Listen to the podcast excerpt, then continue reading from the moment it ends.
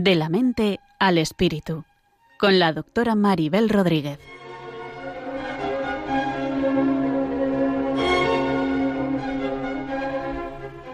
Saludos a todos y bienvenidos a este nuevo programa de la mente al espíritu.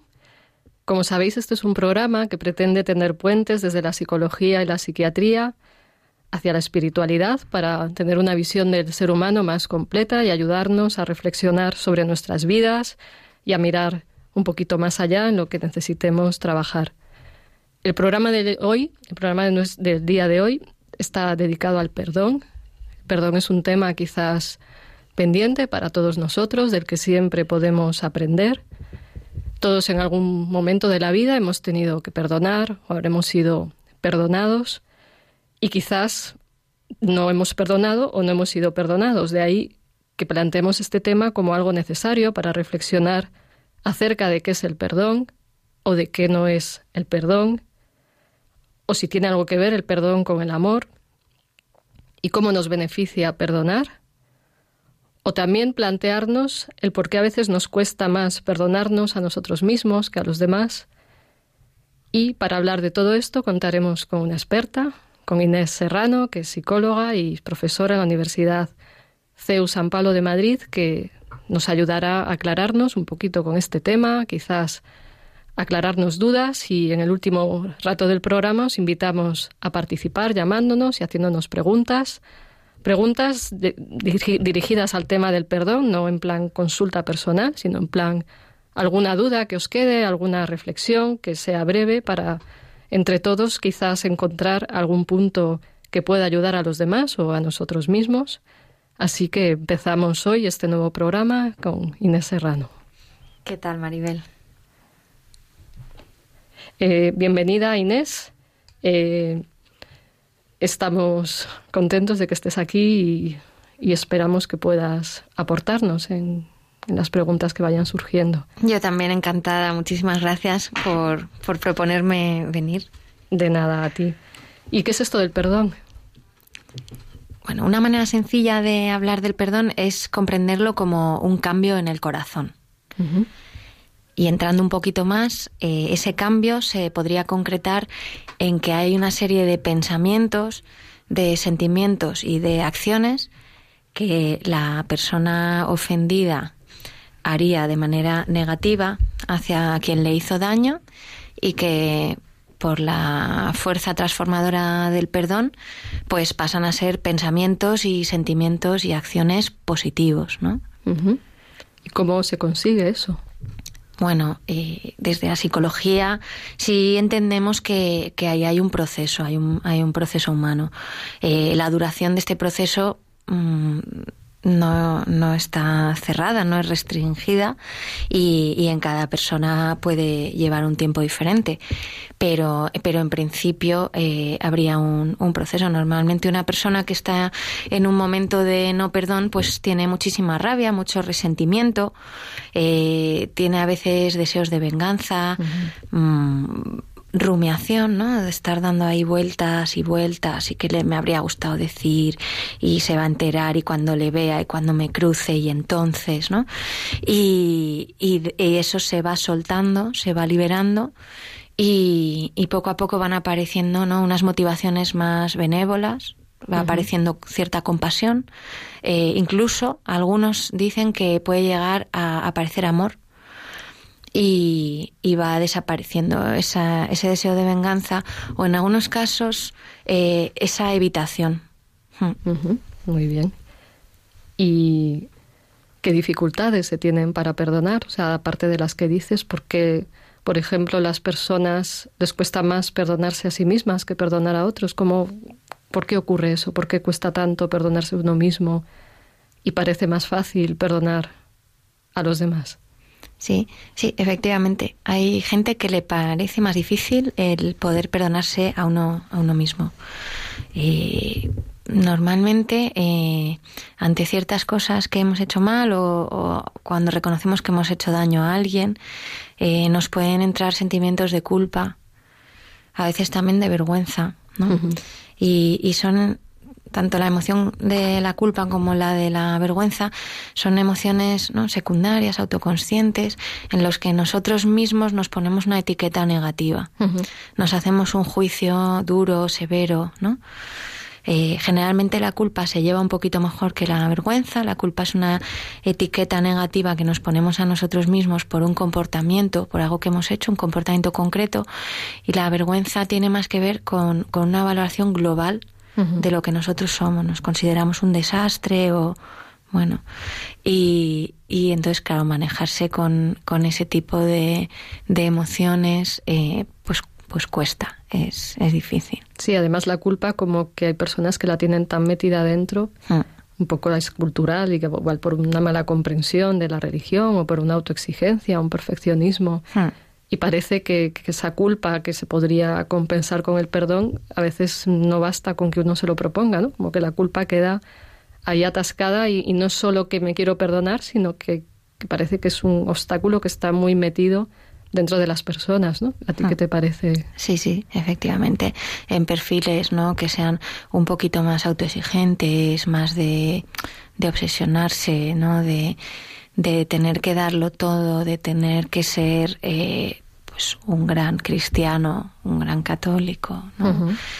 Pues la deriva puede ser ese perfeccionismo. Entonces, cuando meto una pata, no, no me lo permito, me siento rematadamente mal, ¿no?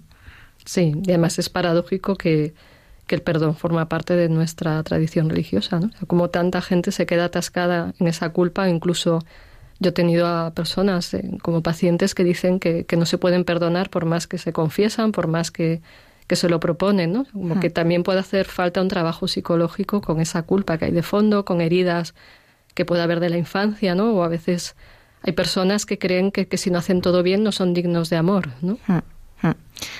Claro, sí.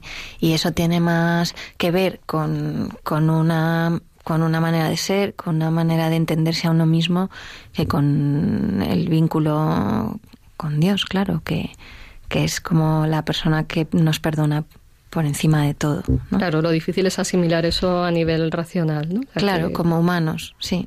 Claro, o sea, el, que mucha gente desea ser perdonada o, quiere perdonar, pero no es capaz, ¿no? Entonces, ah. bueno, hago un poquito la reflexión sobre esto porque seguro que hay muchos oyentes que se atascan con la culpa, ah. que creen que no merecen perdón y, se supone que todo se puede perdonar o no todo se puede perdonar.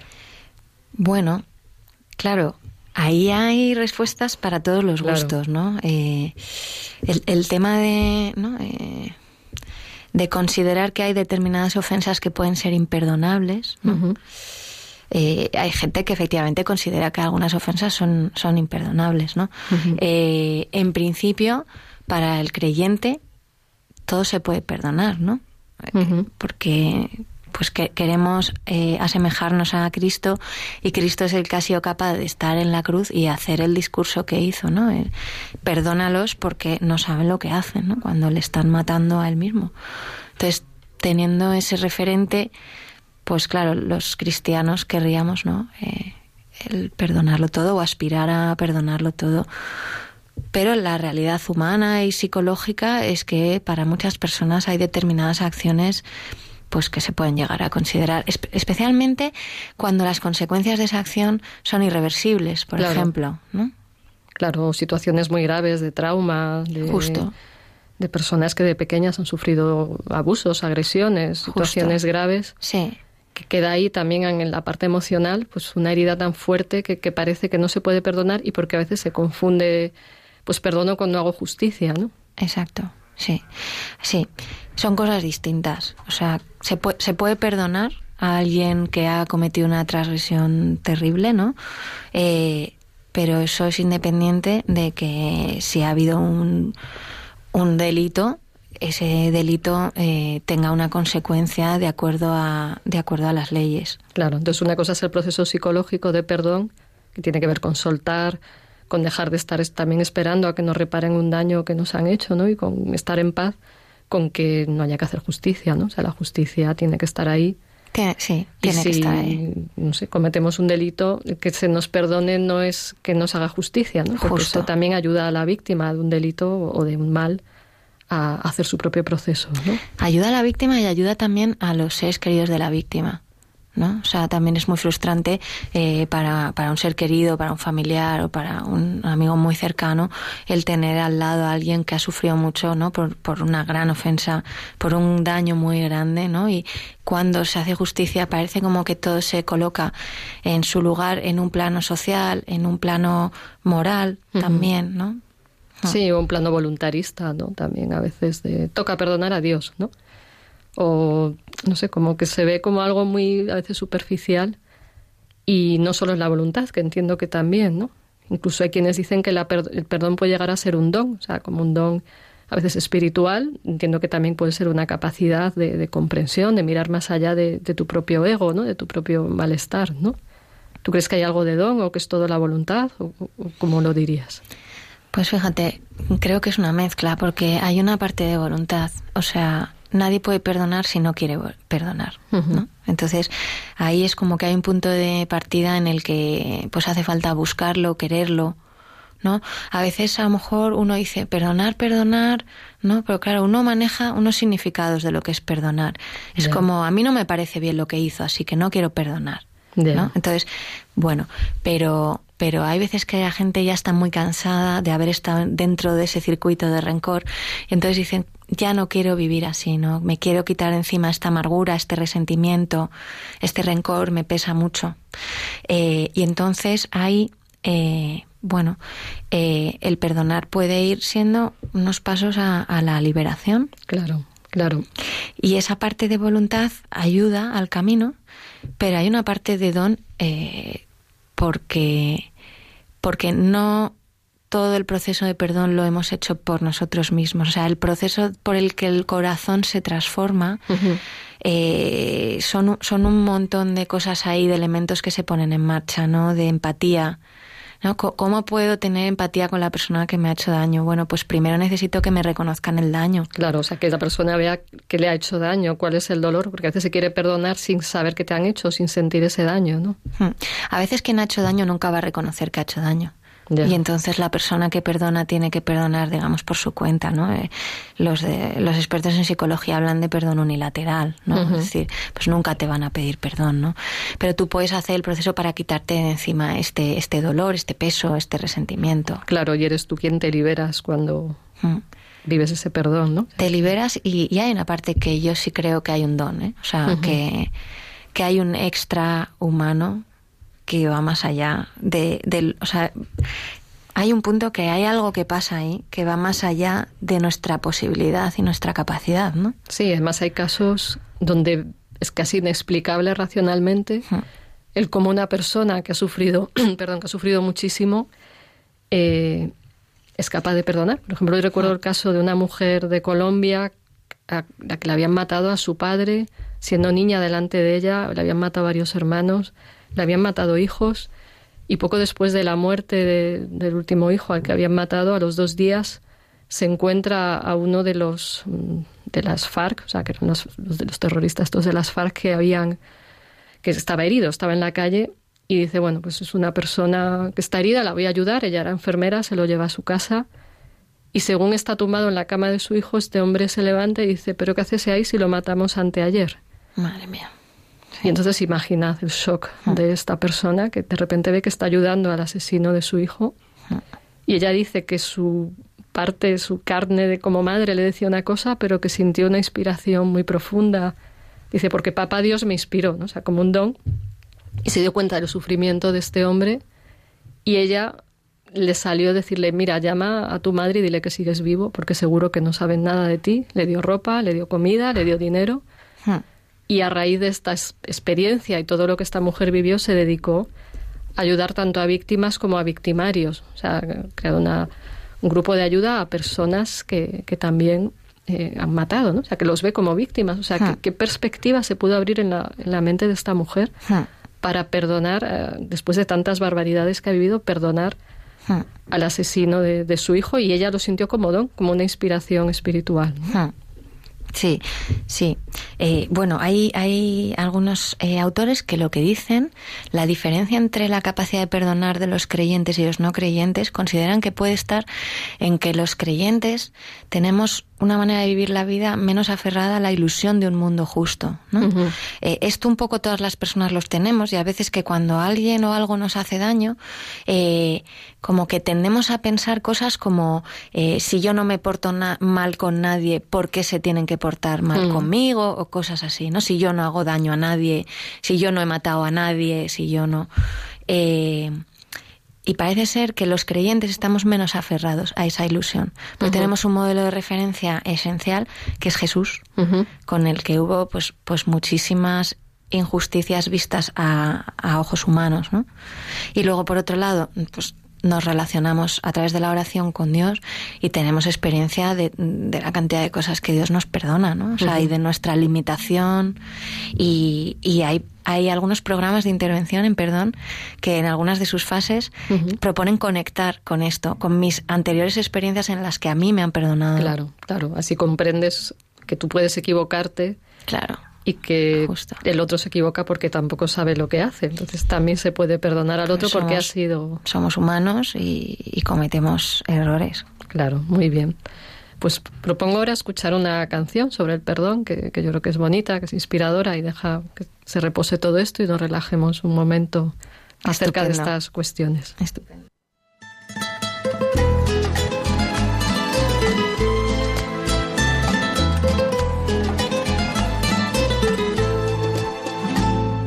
Perdón, vida de mi vida. Perdón, si es que te he faltado. Perdón, cariñito amado, angelado dame tu perdón.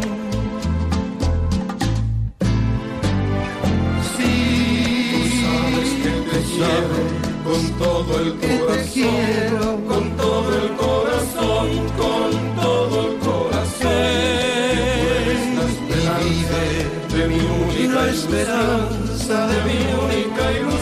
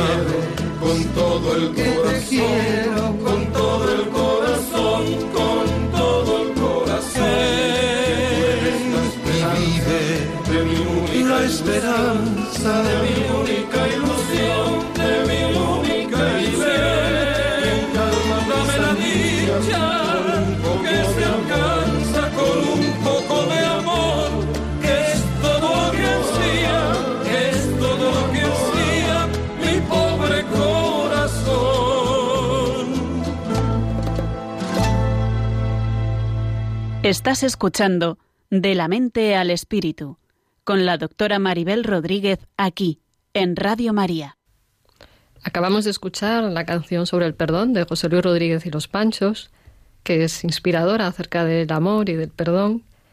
Y seguimos aquí en el programa de la mente al espíritu con la colaboración hoy de la psicóloga y profesora del CEU Inés Serrano. ¿Hay algo que te haya evocado esta canción? ¿Te sugiere alguna cosa acerca de lo que estamos hablando? Pues por un lado me sugiere eh, la conexión tan grande ¿no? entre el perdón y el amor. Al final eh, queremos a alguien y si sentimos que le hemos hecho daño, ¿no? Que queremos que, que nos perdone, que sepa que lo sentimos, ¿no? Y luego, por otro lado, me ha llamado la atención en la letra de la canción, pues que, ¿no? Que va diciendo, si es que te he fallado, tu cariño ansío, te quiero con todo el corazón, eres mi única ilusión.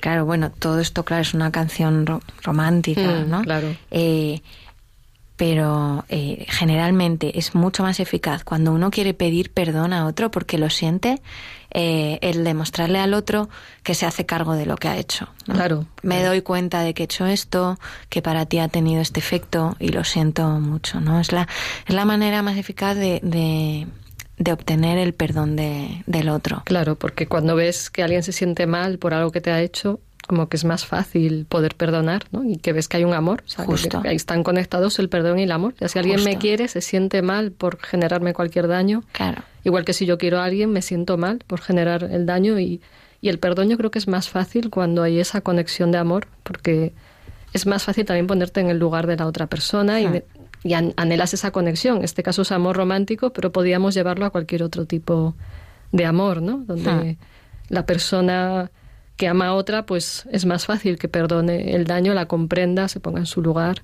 etcétera, ¿no? Entonces, bueno, por eso ponía esta canción para unir esta idea de- del perdón y el amor, que me parece importante porque en general perdonamos mejor a quienes amamos y, y también creo que ojalá supiéramos amar más a más personas, ¿no? Seríamos más capaces de, de perdonar.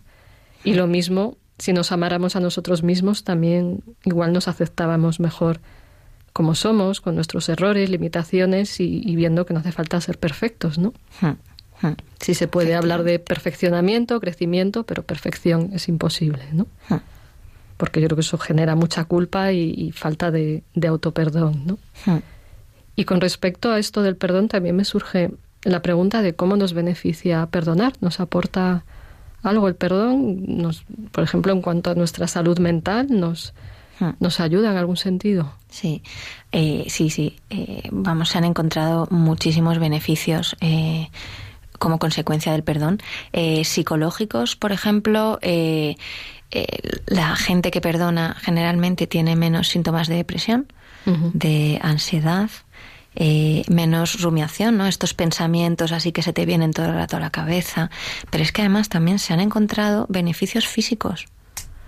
Beneficios que a mí me parece sorprendente, Sí, ¿no? curioso. Personas que les baja la tensión, que disminuyen el nivel de colesterol. Curioso. Claro, al final somos solo uno. ¿no? O sea, esta división que tenemos del cuerpo, de la mente, del corazón, ¿no? Funcionamos como, como una unidad. Claro, y también yo creo que una unidad con los demás. O sea, Mm. porque si yo lo que. O sea, si me doy cuenta que el otro también es como una parte de mí, no porque seamos una sola cosa, sino que, que somos lo mismo, es más fácil que podamos vincularnos desde el amor y el perdón, ¿no? Hmm. Entonces, esa idea de unidad, de dos mm, unidos en uno, ¿no? No porque seamos una cosa indiferenciada, sino por esa conexión con el que consideramos diferente, que es lo mismo que yo, ¿no? Entonces, bueno, yo creo que ahí falta la reflexión también acerca de quién es el otro, de quién soy yo, y, y me surge también el pensar que, que tendrá que ver, que tiene que ver perdonar con conocerme mejor, perdonar con el autoconocimiento, en el sentido de que si yo conozco que soy limitada, que cometo errores, que a veces me cuesta perdonar, quizás pueda comprender mejor eh, la situación del otro, de la situación del que se equivoca, ¿no? Si yo veo que tengo limitaciones, me las perdono, las conozco, es más fácil el ponerme en lugar de la persona que se equivoca y ver que hace lo que puede, igual que yo hago lo que puedo, ¿no? Hmm. Sí, sí. El saberse limitado es una condición necesaria, no suficiente, pero necesaria. Y de hecho, hay muchos estudios que, que lo que apuntan es a que un impedimento para, para poder perdonar eh, son los rasgos narcisistas. Claro, claro, Claro. Ahí, ahí está. O sea, con el narcisismo pasa una cosa muy curiosa, porque me cuesta más perdonar a otros, pero me perdono muy fácilmente a mí mismo. Claro. Además, el narcisista en vez de culpa siente vergüenza. Hmm. Teme quedar mal, por eso pide perdón. Claro, y ser caso. visto como alguien que no es tan ideal, ¿no? O sea, Mm. y, y bueno, pues ese tema, ¿no? El, el saber que, pues que, que somos, que somos humanos. Y ser humano es que metemos la pata, que somos de barro y que, y también que siempre hay un camino de vuelta. Claro, claro. Que, que esto no es ponernos al límite y superarnos hasta lo hasta lo no lo, lo superhéroe o sí lo absoluto. Igual que pensar tengo que perdonar absolutamente todo es un perfeccionismo no o sea Eso es. es. un proceso donde poco a poco uno desde su limitación desde sus carencias va haciendo lo que puede en el proceso de perdonar. Eso es y es algo que ha de encajarse también en el sentir, no solo es una cosa de pensamiento o de decisión, ¿no? sino que es algo que ha de irse encajando progresivamente, es un poco a poco. ¿no? Así que sí, vamos a, a poner un, un fragmento de, de la película Invictus, si te parece que nos habías sugerido, si, si quieres explicarnos un poco el porqué de este fragmento, en qué sentido nos puede ilustrar algo sobre lo que estamos hablando. Sí, es un trocito que, que bueno, me, me gusta porque refleja a veces lo, lo complicado de algunas situaciones interpersonales. Eh, el caso de Sudáfrica es un caso de, de éxito en proceso de perdón y reconciliación, junto con, eh, junto con el ejemplo, por ejemplo, de Irlanda, ¿no?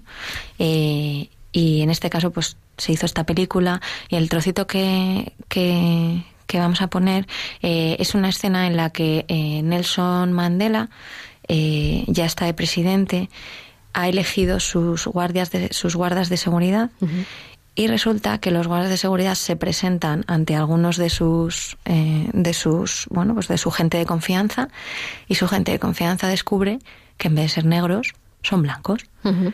Y entonces claro van a hablar con bueno no lo cuento Sí, claro lo pero se genera esa todo. situación de tensión. Bueno, Se genera una situación de tensión porque la gente de confianza no entiende cómo ha podido, después de todo lo que ellos sienten que les han hecho los blancos, cómo puede ahora colocarles pues en un lugar de protección, ¿no? O sea, dice, pues Y de igualdad De igualdad de- y de protección, o sea, de tu vida, la- ellos van a velar por tu vida, ¿cómo te puedes fiar eh, de ellos, ¿no?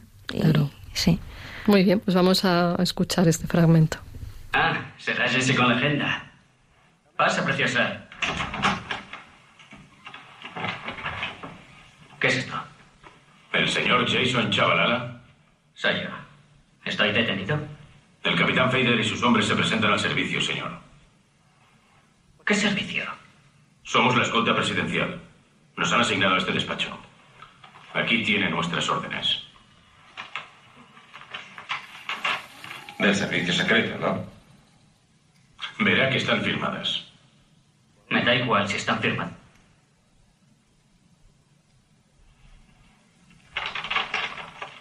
Esperen aquí.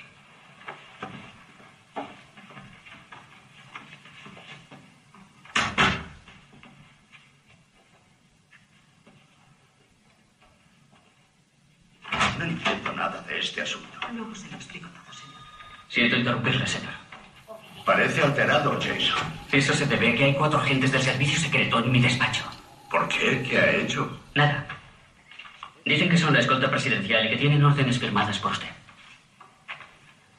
Ah, sí, sí. Esos hombres han recibido adiestramiento especial de la SAS. Tienen mucha experiencia. Han protegido a Declare. Sí, señor, pero eso no significa que Ha pueda... pedido más hombres, ¿no? Sí, señor, he pedido a... Cuando los ciudadanos me ven en público, ven a mis escoltas. Me representan directamente.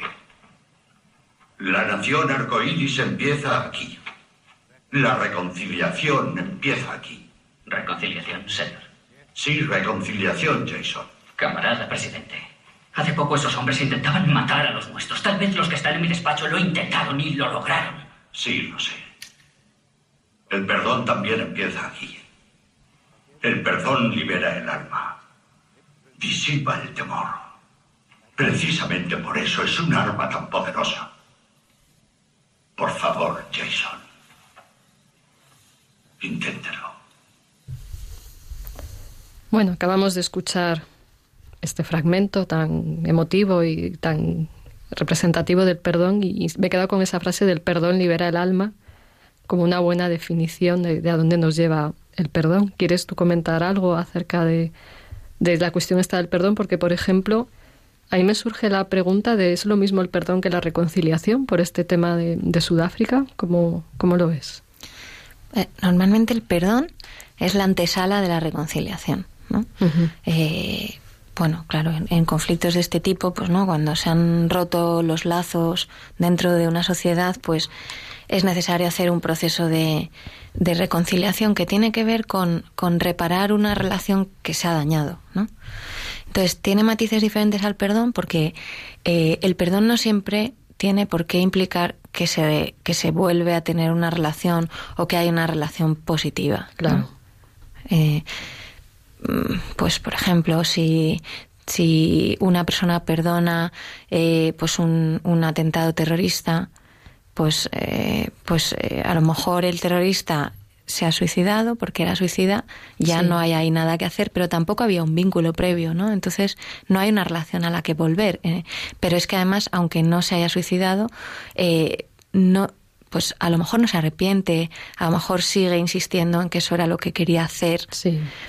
Entonces, ¿qué reconciliación puede haber ahí? Ahí la persona necesita ¿no? liberar el peso del dolor, de la rabia, del resentimiento, pues de una manera individual, ¿no? O sea, hacer su propio proceso. Eso es, liberarse perdonando, pero no reconciliándose. Claro. Claro, mientras que cuando, pues por ejemplo, un matrimonio que ha pasado por una dificultad severa y tienen claro que, que, que, que quieren arreglar las cosas, pues ahí hace falta perdonarse y hace falta reconciliarse. Si uno quiere ir muy rápido a la reconciliación, pero no ha habido un perdón, ese dolor y ese daño va a seguir por ahí, ¿no? Haciendo ruido. Necesitamos las dos cosas. Claro. Por ejemplo, en España hemos tenido el ejemplo de esta mujer que mataron a su hijo, que le llamaba el pescadito.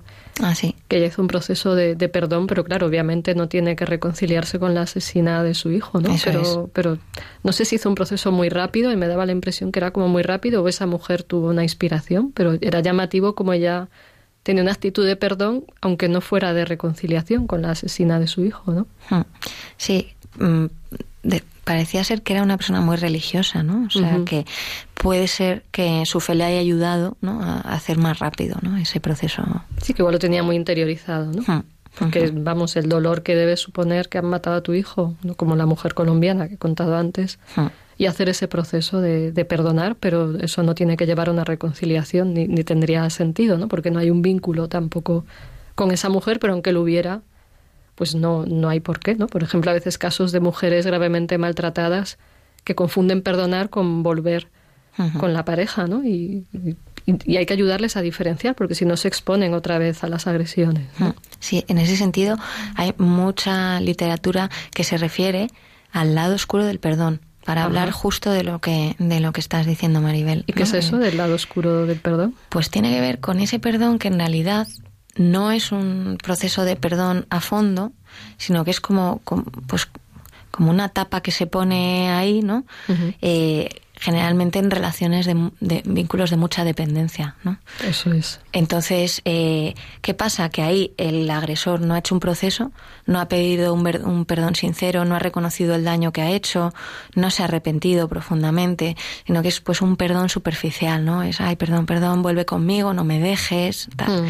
Y entonces generalmente a la mujer pues le, le entra pena o, o le entra culpas y le dicen, pues no seas mala conmigo, no me hagas esto, tal, y, bueno, pues vuelvo, venga, te perdono, ¿no? Pero como no ha habido un proceso en el que se ha hablado claramente de qué es lo que ha pasado, qué, es lo que qué daño ha habido, qué podemos hacer para que esto no vuelva a pasar, qué necesitas que yo haga, cómo necesitas que te cuide para que yo haga las cosas bien, no, no ha habido nada de esto. Entonces es muy probable que ese vínculo que es Mm, tóxico, que es negativo, eh, vuelva a ocurrir las agresiones o no físicas o psicológicas y volvamos a, volvamos a estar en el, circuito ese, ¿no? En ese sentido, se habla del lado oscuro del perdón porque ese perdón no conllevaría un bienestar psicológico, no ayuda a la persona a estar en un lugar de salud, ¿no? Claro, la perjudica al final mucho más y es una mala comprensión del perdón. Entonces, mm. me, gusta esa expresión del lado oscuro del perdón. Mm que se puede confundir con perdón real y quizás es la mala prensa que a veces tiene el perdón porque se entiende así.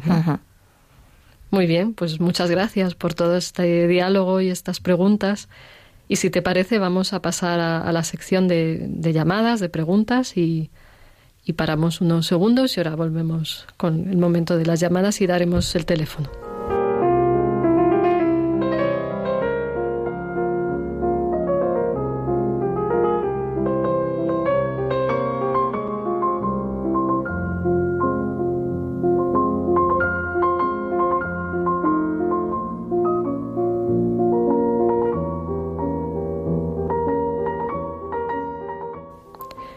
En este momento os invitamos a participar en este programa de la mente al espíritu, que estamos con Inés Serrano hablando del perdón, y os damos el teléfono para poder participar, hacer preguntas, que es el 91 005 9419. Repito, 91 005 9419.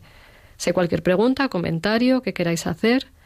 Eh, como digo, no se trata de consultas personales y de algún comentario, alguna pregunta que queráis hacer a, Inés Serrano, pues podemos aprovechar y, dialogar con ella. Y mientras tanto, vamos a. Yo voy a ir aportando alguna pregunta que ya me han hecho por escrito, por internet.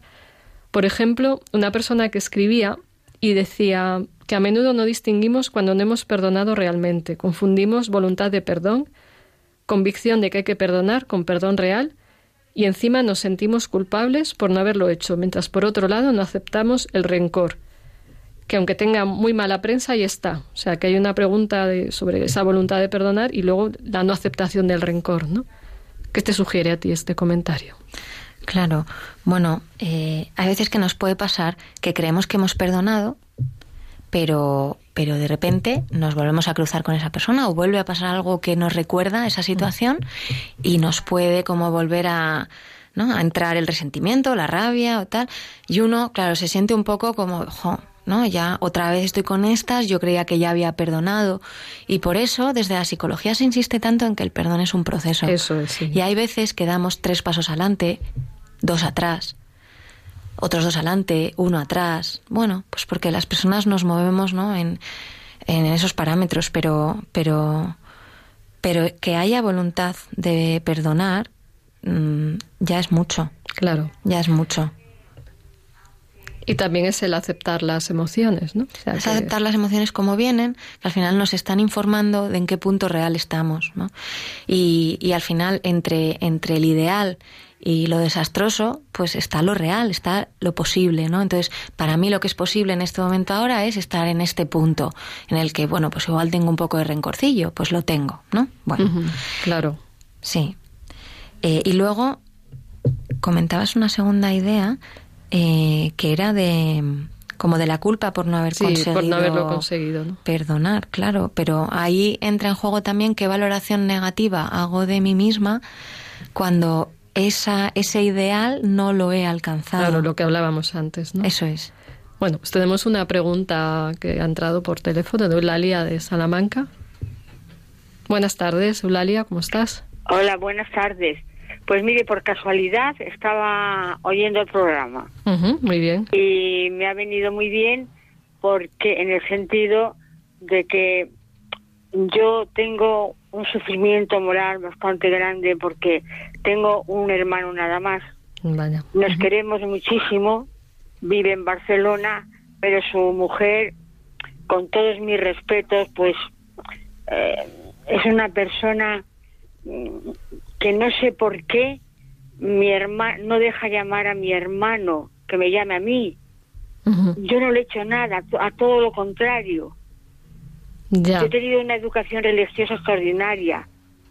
He estudiado nueve años en las teresianas, he aprendido moralmente, soy una persona creyente, mm, pertenezco aquí a la parroquia de María Auxiliadora. Entonces yo le he dicho a mi hermano, si cree que yo he hecho algo que no me haya dado cuenta, yo me pongo de rodillas y le pido perdón. Y mi hermano me ha dicho, no, Dali, porque ella no es como tú, ella no sabe perdonar.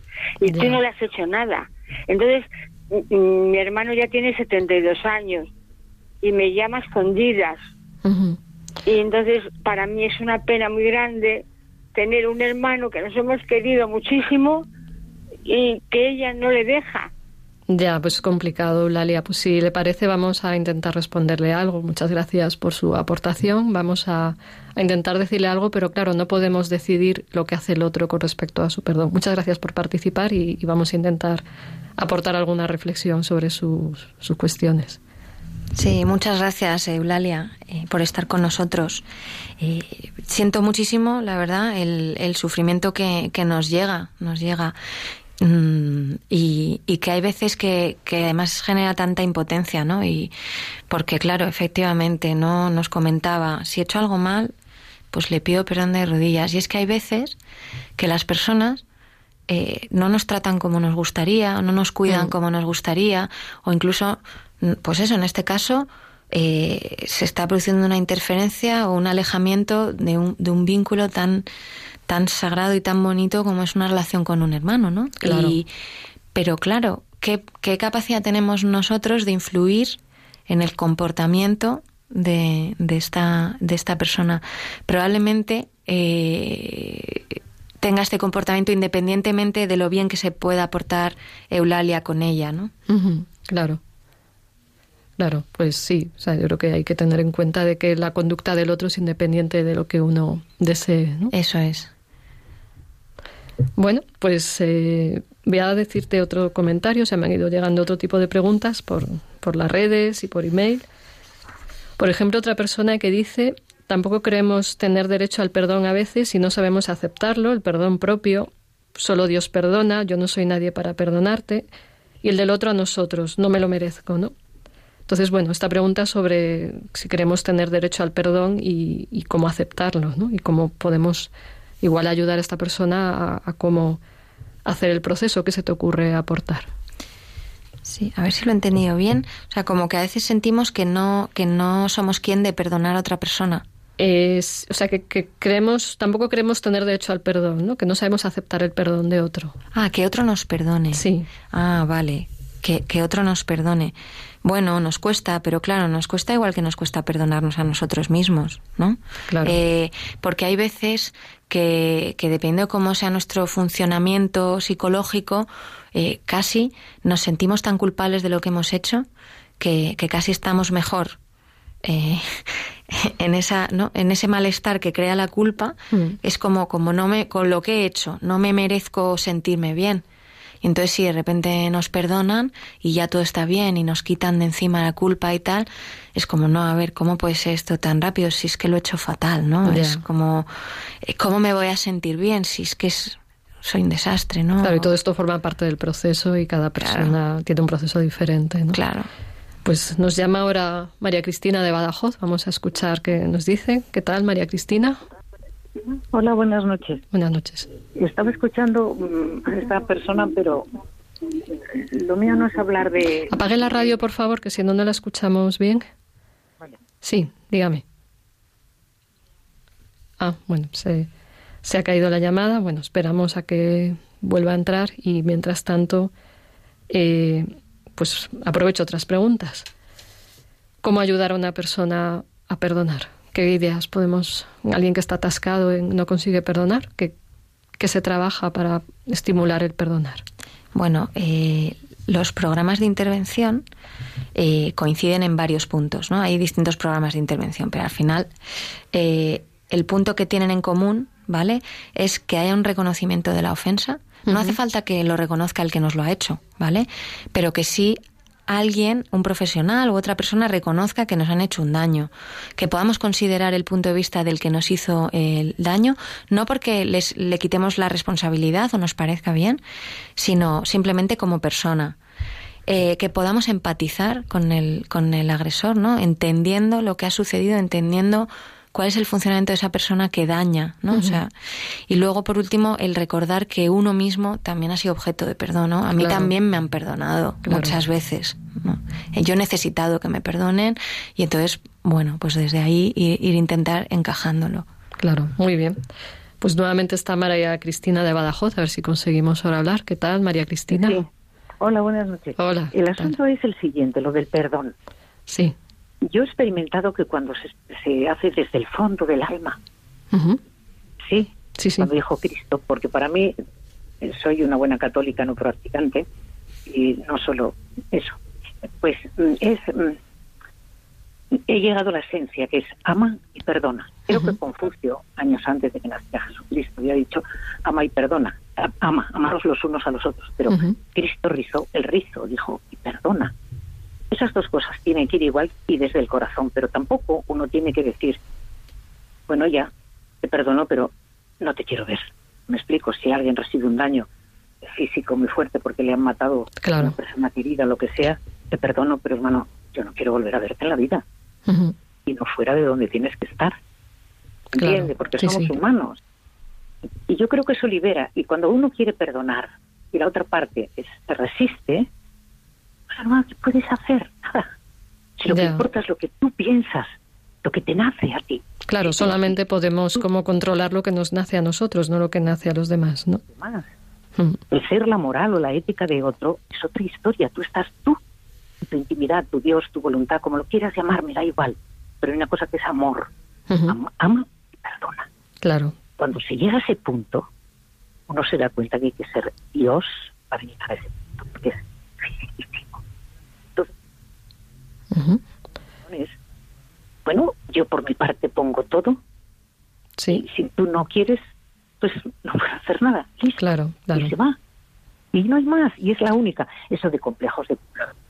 Eso nos viene mucho por la cultura que tenemos. No, no. Sí, y, cuando se entiende mal, ¿no? También. Claro. Y sobre todo porque la vida es esa, es la contradicción. Esa es la esencia. Esa es la esencia. Lo que nos hace poner muy, de una forma muy, muy, muy limpia, muy transparente, dónde estamos ubicados. Esa es, porque hay contradicción en todo lo que hacemos, porque si no, no habría movimiento. Claro. las cosas estáticas no, no, no avanzan. El hielo no avanza, pero cuando se descongela el hielo, el cadáver que está ahí muchísimo tiempo se empieza a pudrir.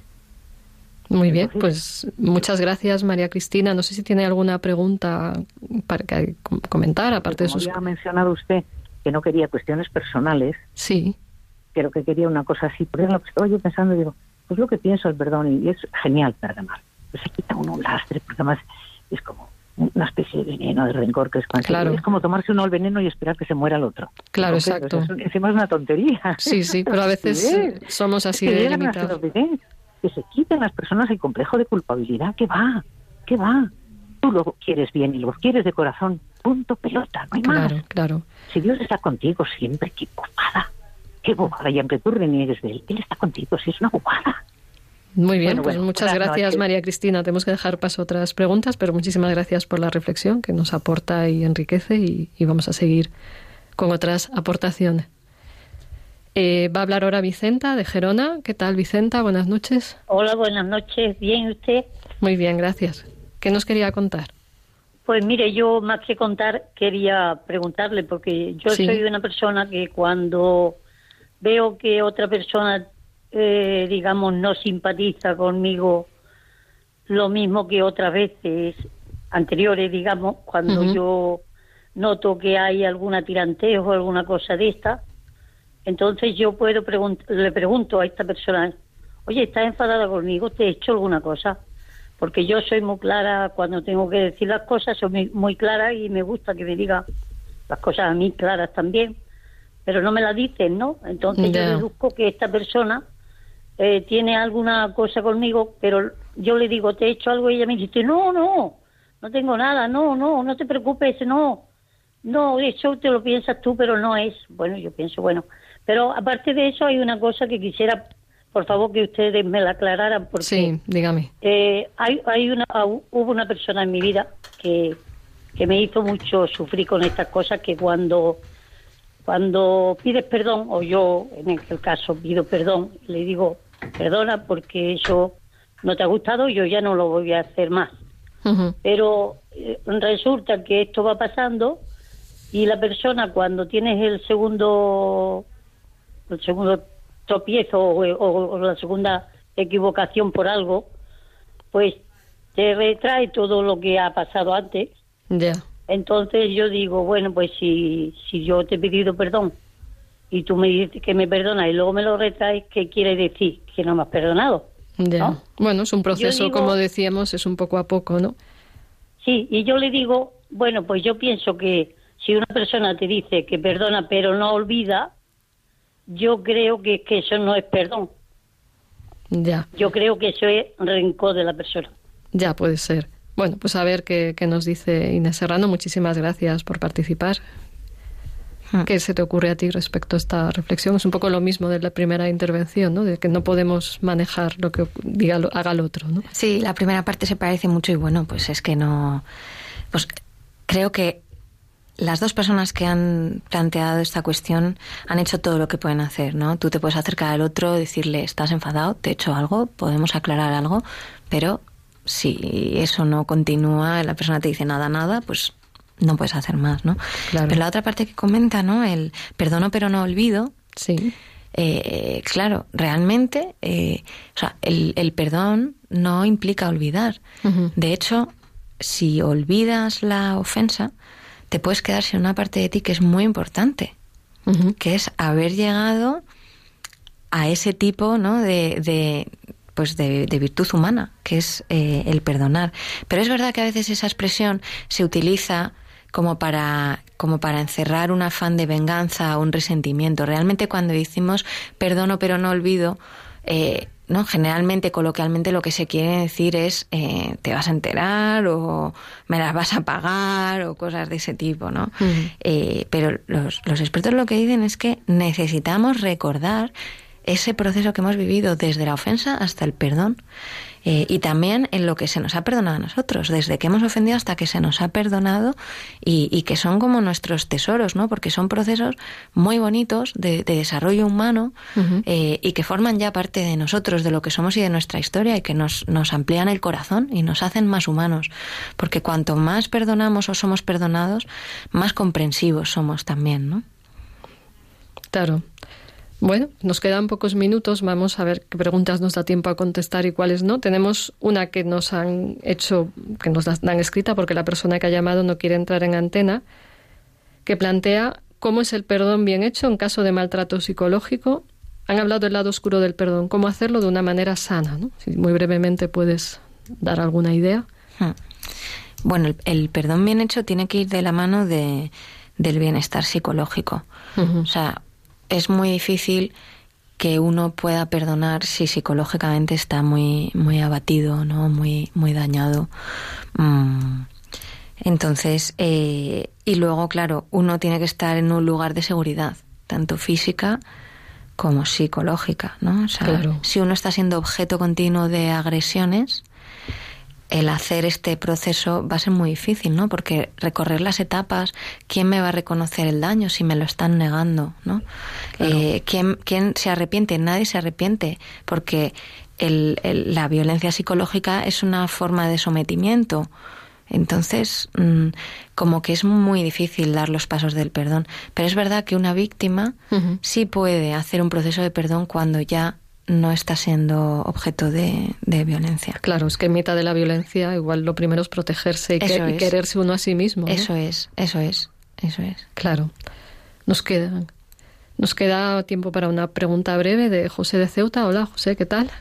Pues buenas, buenas tardes, bendiciones de nuestro Señor Jesús. Yo me quiero un poquito a, a, conocer, yo soy un gran devoto de San Francisco Javier, siento muchísima admiración por este santo que lo tenemos Dios mediante el 3 de diciembre y estoy escuchando el programa vuestro. Yo, por ejemplo, estudié, yo hoy me considero súper católico, pero yo, por ejemplo, me tiré 21 años con, con lo evangélico, estudié mucho la Sagrada Escritura con ellos y ellos siempre recargan la palabra el perdón y la base principal de la fe es el perdón. Nuestro Señor Jesús siempre decía, perdonad a tu prójimo 70 veces 7, bendecid no mardigáis, amad a los que os persiguieren, los que os odiaren, los que os maldijeren, porque si solamente amáis a los que os aman, no tiene mérito, ¿no? Nuestro Señor Jesús en, la cruz de sus últimas palabras, Padre, perdónalo porque no sabes lo que hacen. Entonces la base principal es el perdón. Por ejemplo, yo aquí en Ceuta, aquí hay muchísimas comunidades perdone, José, se nos va el tiempo ya. O sea, si quiere una pregunta concreta, es que tenemos ya que terminar. Se nos ha ido el tiempo del programa. ¿Hay alguna pregunta concreta que quiera hacernos? No, solamente quería, tenía, me ha gustado mucho vuestro programa, tenéis que, hacer tenéis que hacer más programas sobre el tema del perdón. Y la base principal que quiera seguir a Jesús tiene que perdonar no hay excusa, no hay eso. Eh, la base principal de darnos a conocer de nuestra fe de dos mil años que llevamos de cristianismo está en el perdón y nos diferenciamos de las demás confesiones y eh, la, es decir, la curiosidad y la base principal de la fe es el perdón. Muy bien. Pues muchas gracias, José. Tenemos que ir acabando el programa. Muchas gracias por su llamada. Y ya llegamos al fin del programa. Muchas gracias también a ti, Inés Serrano, por todas estas aportaciones tan interesantes. Esperamos volver a poder contar contigo en alguna ocasión. Gracias. Espero que, el programa haya aportado también a, la gente Y bueno, terminamos ya el programa de hoy de La mente al espíritu y os recuerdo el email del programa por si alguien quiere hacer algún comentario, pregunta eh, o sugerencia, que es el, el, mail es de la mente al espíritu arroba radiomaria.es, repito, de la mente al espíritu arroba radiomaria.es y gracias a todos por escucharnos. Gracias, Maribel. Gracias.